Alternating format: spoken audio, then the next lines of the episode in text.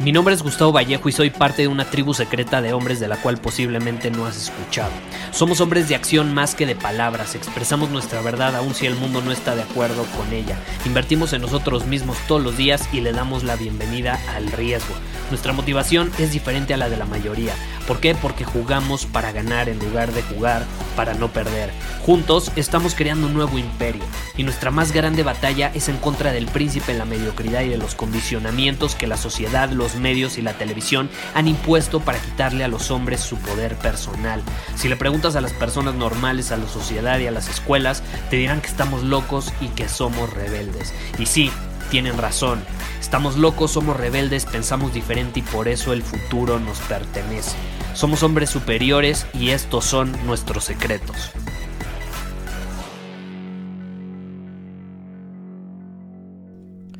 Gustavo, ¿qué hago si hay personas cercanas a mí que están en desacuerdo conmigo en cómo pienso?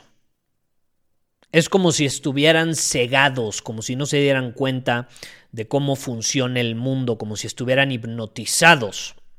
Y eso que te acabo de leer es algo que me escribieron y decidí grabar este episodio del podcast para responder a la persona que me lo preguntó y para ti también, obviamente, compartir esa respuesta en caso de que pueda serte de utilidad. Ahora, quiero comenzar dejando claro que hay que entender una cosa. Y es que las personas que están en desacuerdo con nosotros no son malas. Ni siquiera es de que estén bien o mal, simplemente ven la realidad con unos lentes diferentes. Es como si yo trajera unos lentes puestos y ellos trajeran unos lentes completamente diferentes que les permite ver cosas, cosas diferentes o de una forma diferente. Entonces las personas que están en desacuerdo contigo ven la realidad con unos lentes diferentes, unos lentes que tú no estás acostumbrado a usar. Y ellos han concluido por eso que ven cosas en su cabeza, han interpretado las cosas basándose en ciertos criterios, experiencias, etc. Y de hecho, precisamente estaba viendo una investigación, estaba leyéndola eh, hace unos días, donde se explica que conforme nos vamos informando en diferentes fuentes sobre un tema, le asignamos cierta credibilidad a cada una de ellas. Incluso mentalmente les ponemos a cada una de las fuentes como un ranking en cuanto a credibilidad según nosotros. ¿Y qué sucede? Cuando alguien saca una conclusión o tiene una interpretación diferente a la tuya, se debe a una de tres posibilidades. Número uno, quizá esa persona tenía acceso a diferente información que tú. Número dos, quizá esa persona le asignó diferente credibilidad a la información que tenía a su alcance. O número tres, el miedo o algún trauma le nubló a esa persona el juicio y provocó que no pudiera percibir claramente la información que estaba a su disposición o incluso provocó que la ignorara. Y, el ejemplo claro que puedo poner en esta situación es cuando alguien está en una relación de pareja tóxica, ¿no? Dicen por ahí que el amor es ciego o que cega y esa persona simplemente está tan enamorada que no puede percibir las señales de alerta que están a su disposición. Le nubla la visión. Y las personas desde afuera lo ven y dicen, es que cómo no se da cuenta. ¿Estás de acuerdo? Y a todos nos pasa, no solo en nuestras relaciones, en general en nuestra vida. A veces nos tropezamos con la misma piedra, nos tropezamos con la misma piedra, no aprendemos, no aprendemos, no aprendemos, y alguien desde afuera nos está viendo y dice, este güey se sigue tropezando con la misma piedra. Pero nosotros no la vemos. Y es importante que llegue alguien desde afuera a decirnos, oye, te estás tropezando con esta piedra. A lo mejor no la veías. Mira, aquí está, obsérvala. Yo desde afuera sí la veo. Y eso es sumamente útil. Y un buen ejercicio, de hecho, que yo te recomiendo, es preguntarte si alguna de estas tres opciones que te mencioné definen hoy tu forma de tomar decisiones relacionadas con cualquier cosa. Y entonces tú puedes decir, ok, le asigné diferente credibilidad a la información que tenía a mi alcance que esa persona. ¿Me está beneficiando esta perspectiva, esta interpretación? Y si te está beneficiando, pues síguela usando. Si no te está beneficiando, ahí es donde obviamente puedes comenzar a rodearte de personas que te van a permitir ver el mundo con otros lentes, desde otro ángulo, y que te van a compartir sus interpretaciones de la vida, para que tú las integres y mejores tu vida. Y eso yo lo hago constantemente, yo me obligo a hacerlo. Es increíble, ¿estás de acuerdo? Yo estoy seguro que tú también lo haces. Es increíble estar abiertos aprender sobre las conclusiones o las interpretaciones que tienen otros y que no necesariamente son las mismas conclusiones que yo he tenido o que tú has tenido. Y eso nos desafía, eso nos lleva a ver más allá de lo que nuestra mente o nuestros lentes perciben. Nos obliga a desafiar nuestro pensamiento crítico. Esa es clave. ¿Y qué sucede? Yo todos los días estoy abierto a escuchar a alguien con quien probablemente puedo estar en desacuerdo. ¿Y cómo le hago? Me pregunto, obviamente, qué tan creíble es lo que me está diciendo, me está enseñando esa persona y busco pruebas que estén usando para basarse en esa interpretación, en esa opinión o esa conclusión. Si llega alguien y me dice, no, pues yo creo esto porque lo leí en un libro, no voy a confiar tanto, como si me dice, yo creo esto y esta es mi forma de ver el mundo, basada en mi experiencia porque yo he vivido esto, esto, esto y esto. Ok, perfecto. Está basado en su experiencia. Lo ha vivido, lo ha experimentado. Voy a confiar en él porque yo no lo he vivido. Veamos cómo lo puedo integrar a mi vida. Y puede que tomando en cuenta ese punto de vista, pues yo me haya estado perdiendo de algo y que ellos me puedan mostrar un punto ciego. Ahora, hay probabilidades también de que la interpretación de la persona enfrente, como uno de los elementos que te compartí, pues se base en miedo, se base en algún trauma. Y ahí no es como que voy a tomar en cuenta su opinión.